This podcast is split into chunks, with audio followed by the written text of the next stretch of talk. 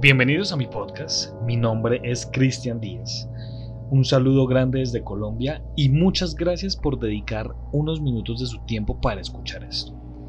Bueno, como tal vez habíamos hablado el podcast anterior del pueblo La Banda, les decía que ese había empezado como, un, como una historia, como una creepypasta. ¿sí? Sin embargo, no me quiero quedar con las ganas de hacer una creepypasta Así que el día de hoy les traigo la creepypasta de el episodio perdido de Mickey Mouse.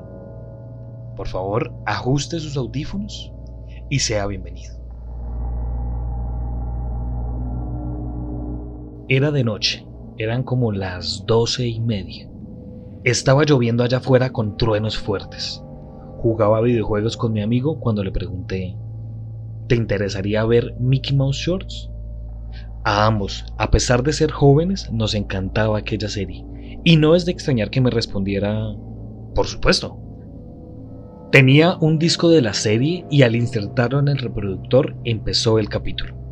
El capítulo iniciaba con una pantalla en negro que duró unos 10 segundos, y apareció el título con un fondo rojizo y las letras negras.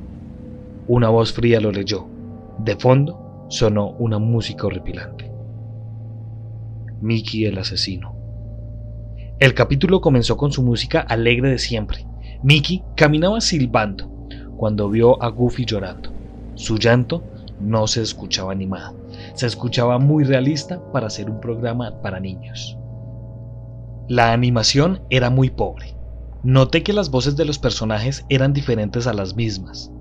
Pude notar que los movimientos de los personajes eran muy reales y fluidos, como si los dibujantes no tuvieran tiempo para dibujarlos. ¿Qué te ocurre, Goofy? Nada, Mickey. Si no te pasa nada, ¿por qué lloras? Mickey hizo una pausa evidenciando que Goofy no tenía intenciones de responderlo y suspiró. ¿Por qué no vamos a mi casa? Allí estarás mejor. Goofy asintió y se dirigieron a su casa. La escena cambió mostrándonos a Mickey charlando con una criatura cornuda, parpadeante y sonriente. Esta le dijo entre risas, Debes ser sádico como yo si quieres vivir eternamente. Mickey aceptó sin pensarlo. La escena volvió a cambiar, dejándonos observar a Goofy de espaldas y a Mickey acercándose con un cuchillo a sus espaldas. Goofy se giró y Mickey lo comenzó a apuñalar de una manera extremadamente horripilante y realista.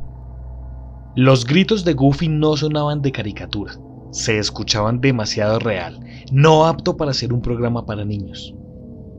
Mickey lo apuñaló en la espalda, retiró el cuchillo y lo volvió a cuchillar, esta vez en la sien, para empezar a reír diabólicamente como un demonio.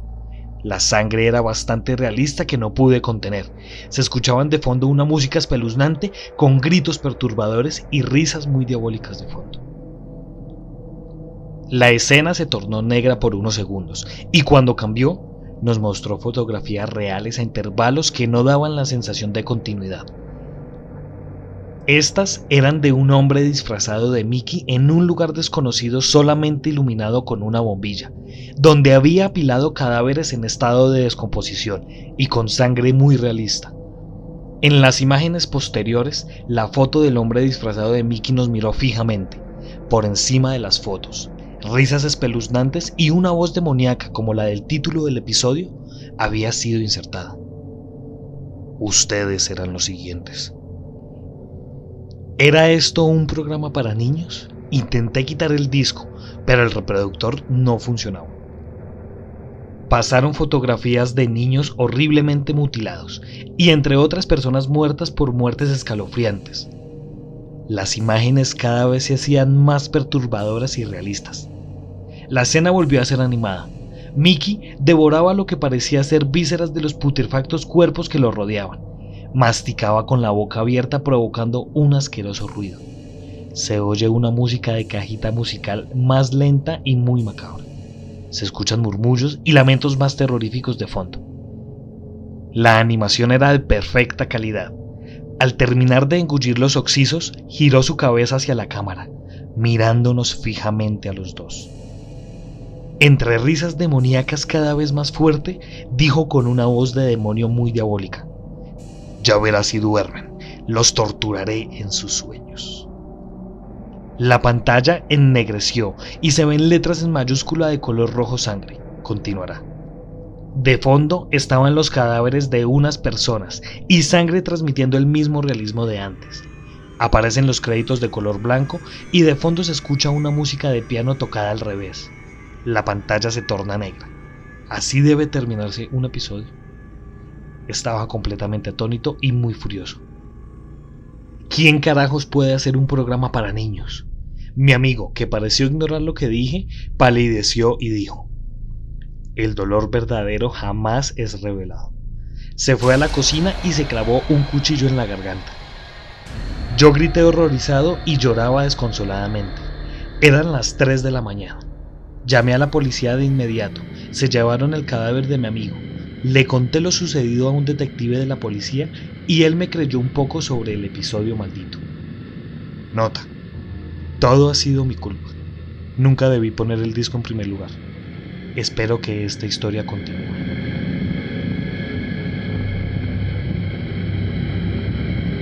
Muchas gracias por escuchar este podcast. Si usted quiere ser parte de nuestra comunidad, síganos en Instagram como arroba Colombia Paranormal Podcast. Allí puede estar al tanto de todo nuestro contenido. Muchas gracias. Nos estaremos encontrando en otro caso misterioso de la Colombia Paranormal.